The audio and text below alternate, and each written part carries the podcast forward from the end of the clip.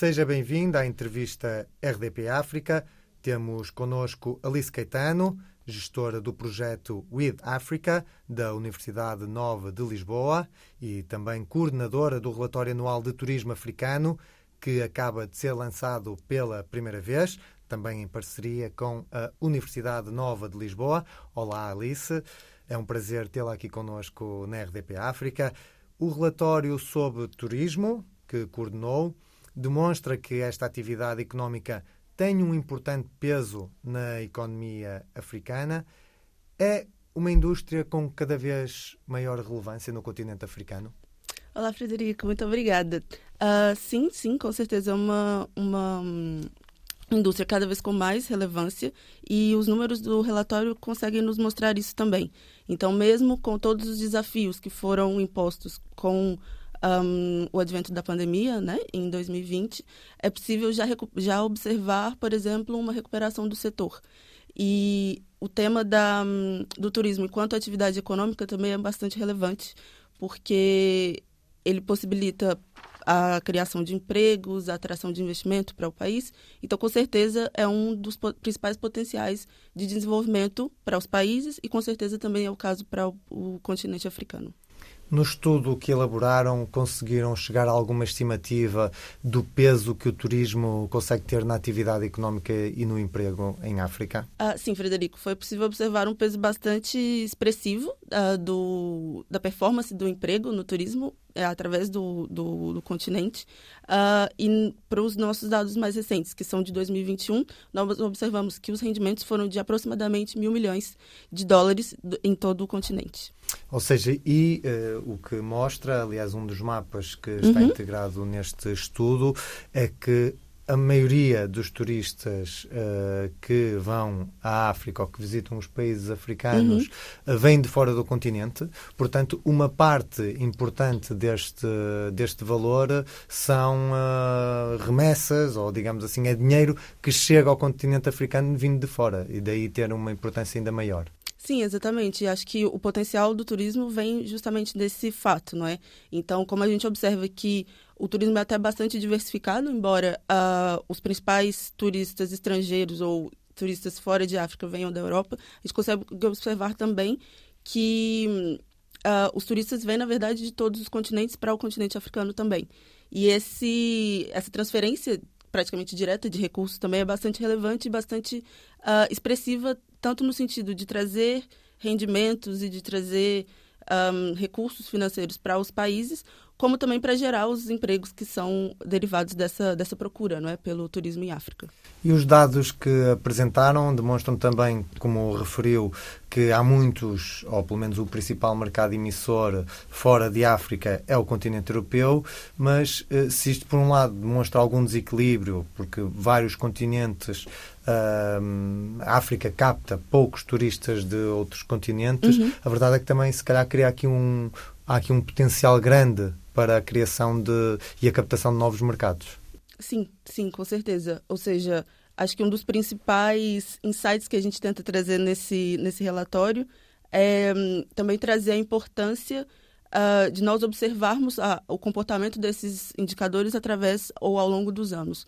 Então, por exemplo, se a gente um, faz esse mapeamento dos mercados de origem, quais são os rendimentos possíveis, qual a forma de, de, de transporte através das quais as pessoas chegam ao continente africano nos diferentes países, a gente consegue perceber também para onde é que, é os, que os investimentos podem ser alocados. Então, por exemplo, se a gente olha uh, para a performance de, de países específicos em África, relativamente a um dado mercado de origem, ou seja, quantos, um, quantos turistas, por exemplo, uh, da França vêm para o norte da África. A gente consegue perceber uh, para onde é que os esforços de promoção de turismo devem ser uh, direcionados. E o mesmo vale para quando a gente pensa na infraestrutura, por exemplo, se as pessoas chegam via aérea, via terrestre ou marítima, e a gente consegue perceber também se é preciso, por exemplo, um investimento em infraestrutura. Já lá iremos a essa questão da infraestrutura uhum. mais à frente. O que eu lhe queria uh, também perguntar, no fundo, é o que é que pode ser feito para uhum. o turismo como uma indústria crescer em África? Sim. Um, bom, agora eu vou advocar um pouquinho mais pela nossa, pelos nossos princípios aqui no With Africa, não é? Então, só para dar um bocado de contexto também. O With Africa é um, um projeto que nasceu enquanto um desafio que, no, que nos foi colocado pelo Westman Hospitality Group para que nós criássemos, em parceria com o Westman Institute of Tourism and Hospitality da Nova SBE, um projeto que pudesse... Um... Nova SBE, que é, uma universidade, é a Universidade Nova de Lisboa, sim, claro. de Economia, sim, sim, uh, aqui em Lisboa, no, no caso em, em Carcavelos, em Cascais. Exatamente. Então, através desse desafio que foi colocado pelo Westman Hospitality Group, uh, nós juntamos duas das áreas estratégicas da faculdade, que são a ciência dos dados, aqui através do Nova SBE Data Science Knowledge Center e do Westman Institute of Tourism and Hospitality, e criamos um, esse projeto que tenta trazer a luz para a importância dos dados para a gestão do turismo. Então, um, voltando agora à, à, sua pergunta, Frederico, eu diria que uh, um dos principais, uma das principais ações que a gente pode sugerir, por exemplo, ao olhar para o relatório que foi produzido agora, é, é, a necessidade de que mais esforços sejam colocados no sentido da gente acompanhar de fato a performance do turismo nas diferentes áreas. Uh, uma, um dos pontos que a gente observou um, para o continente de forma mais, mais ou menos transversal foi que, na verdade, muitos dados não são reportados. Então, quando a gente pensa, por exemplo, sobre o motivo da, das viagens, se é para a trabalho ou por lazer, se a gente olha para a performance do emprego, se a gente olha para o meio através do qual as pessoas chegaram aos diferentes países, a gente consegue perceber que muitos dados que poderiam estar sendo observados, um, na verdade, não são, é, não são, pelo menos não são reportados, né? Com certeza são recolhidos de diferentes formas, com mais ou menos estrutura. Um, mas eles não são reportados. E é essa informação que poderia também ser utilizada tanto para investidores fora do continente africano, quanto para investidores do próprio continente, seja nos setores público ou privado, para justamente direcionar e robustecer a, a, indústria do turismo. Então, como eu estava a dizer, uh, por exemplo, uh, trazendo mais investimento para infraestrutura ou para promoção midiática do turismo ou para o desenvolvimento da hotelaria e e outros exemplos também. O que nós vemos também é que, pelos dados que apresentam, uhum. é que a grande maioria dos fluxos turísticos externos uhum. uh, dirigem-se ao norte da África uhum. e à África do Sul, ou seja, uhum. estamos a falar uh, de, na sua grande maioria, países onde existe excetuando, por exemplo, uhum. o caso da, da Líbia, uma certa estabilidade uh, segurança política, digamos uhum. assim, e, e, ao, ao, passo que vemos que ali no, na África subsaariana o turismo tem muito mais dificuldade uhum. em, uh, em captar uh, estrangeiros. Este fator da segurança e da estabilidade política é importante para a consolidação desta indústria? Um Uh, eu diria que sim. Acho que a gente já, aqui já chega um pouco mais um, ao que eu consigo dizer sobre o setor e não tanto ao que está sendo mostrado no relatório. Mas eu diria que sim.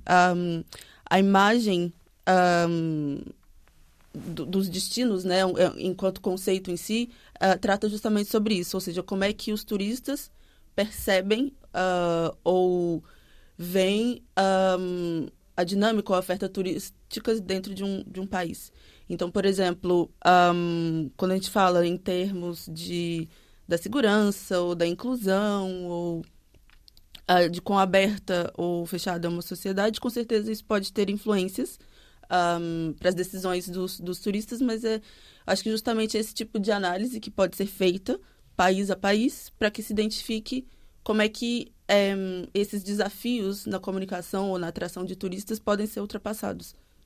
Outro ponto que também muitas vezes é discutido é que no continente africano, para se criar uma oferta turística que esteja, digamos, adequada ao nível aos quais os turistas que vêm de fora do continente africano estão habituados, tanto uhum. em termos de acomodação, seja cuidados de saúde, seja de acesso à internet, eletricidade, ou seja, a, a questões básicas, uhum. digamos assim, que existem muitas vezes no chamado mundo ocidental, mas que não estão garantidas em muitos países africanos, fazem com que essas ofertas turísticas se tornem muito caras, ou seja, encontram-se facilmente eventualmente hotéis ou estadias em determinados países africanos, por exemplo, em Angola, em Luanda, uhum. em que uma noite Uh, custa 200, 300, 400 dólares. Isso faz com que a oferta turística uh, só esteja acessível a uma determinada classe mais uh, restrita de turistas a nível mundial.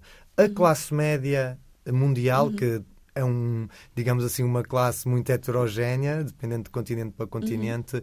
consegue encontrar neste momento ofertas turísticas acessíveis no, no continente africano? Uh, sim, uh, Frederico, acredito que um, a sua pergunta é uma boa oportunidade para convidar os nossos ouvintes a explorarem também o website do With Africa, porque ali a gente tem um, um mapeamento completo de diversos outros indicadores que não estão aqui nesse relatório, mas que observam, por exemplo, qual é a infraestrutura um, turística de um país, quais é são os, os, os res, resultados econômicos do turismo para cada país em África, através de uma, no, uma das nossas ferramentas que se chama Country Profiles, e ali a gente consegue ter esses dados para todos os países em África. E eu acredito que ao olhar também para esses dados, um, é possível uh, a gente perceber que, de fato, há, há desafios a esse nível. Um, por exemplo, se a gente olha para, não sei, densidade das, das rodovias ou um, acesso à, à saúde ou à oferta cultural, etc. E um, é e claro são todos que fatores que têm de ser melhorados. Sim, tipo, que podem ser melhorados em, em alguns casos, como citou bem uh, no norte da África, ou mesmo na África do Sul, a gente já tem uma performance um, bocado mais robusta, digamos assim. Um, mas de qualquer das formas. É... Mas conseguem perceber quais são os fatores determinantes para um país ter um africano ter uma indústria de turismo robusta? Uhum. Acho que é possível sim fazer essas correlações. Então, se a gente olha, eu diria que com certeza um, a infraestrutura é um, é um fator. Um, a diversidade cultural. Acho que, na verdade, isso não é, é um, a diversidade cultural não é um desafio em África, isso com certeza não, mas talvez a forma como essa diversidade ou a frequência e o volume no qual essa, essa diversidade é divulgada, né, no sentido de atrair mais turistas para o continente. Um, mas eu diria que sim, é, é, existe uma série de fatores que contribuem, de fato, um, para atração ou não dos, dos turistas para o continente, para os diferentes países em África. E foi um bocado isso que a gente tentou traduzir aqui, tanto no nosso relatório, mas também é o que a gente tenta traduzir no nosso With África.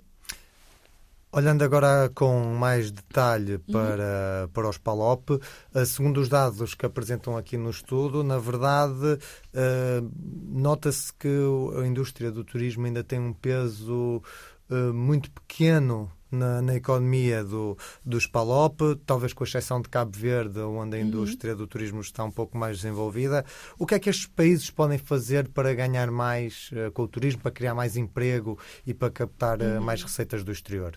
Sim, um, Frederico, eu diria que um, uma das principais um, ações que podem ser tomadas, e acho que volto aqui é, talvez custo de ser um bocado repetitiva, mas voltaria aqui ao tema dos dados, porque quando a gente faz uma filtragem no relatório e tenta identificar a performance de cada país um, dos PALOP, que aqui em diferentes, em diferentes tipos de indicadores, né? então os gastos com turismo, as chegadas, etc., o que a gente observa é que muitos, um, muitos há muitos dados em falta.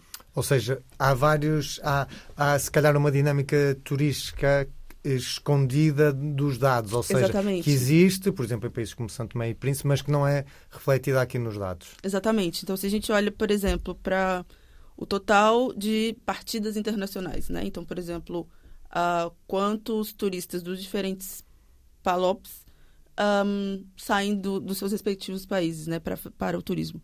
A gente não tem dados uh, sobre nenhum desses países. Okay. É, por exemplo, para o método uh, de chegada ou a forma de chegada aos países. Se a gente olha, por exemplo, para a via marítima, a gente tem dados um, da Angola, em que são que houve um gasto de 18, um, 18 milhões em 2021. Milhões de dólares? Milhões de dólares, sim. E para Moçambique, em que foram 100, 100 mil dólares. 100 mil dólares, ou seja, esse não é um valor uh, demasiado curto para um país como Moçambique que tem uma costa tão grande. Pois, é mesmo um, talvez inesperado, né? Nesse, nesse Mas sentido. isso mostra que a indústria de transporte de turistas, neste caso por via marítima, não está devidamente desenvolvida? Sim, acredito que poderia sim estar mais, mais desenvolvida, sim, se olharmos para os números, com certeza. Uh, mas acho que o importante é a gente perceber também como é que é, esses números podem ser correlacionados, né? E acho que aqui é que, é que a gente pode perceber o poder dos dados para a tomada de decisão. Não é? Então, se a gente, por exemplo, cruza um, ou correlaciona a forma de chegada ou a performance um, dessa, dessa, um, dessa atividade econômica, né? que seriam, por exemplo, cruzeiros ou os transportes uh, marítimos, uh, com o total das chegadas internacionais num determinado país. A gente consegue perceber se é, precisa algum tipo de investimento, algum tipo de promoção. Um... E o que é que diria que, é, que seria importante para os PALOP? O que, é, o que é que seria importante para estes países fazerem? Eu diria que, uh, para além do, de robustecer as ferramentas através dos, das quais os dados podem ser recolhidos, era um, investir também para que o conhecimento pudesse ser produzido e uh, utilizado pelos governantes. Então, por exemplo, investir aqui um, no talento local para a tomada de decisão, ou investir uh, em áreas estratégicas que podem informar o turismo. Então, claro que a gestão da hotelaria, um, a, ou mesmo a infraestrutura de turismo uh, dentro das universidades, dentro das escolas técnicas, por exemplo.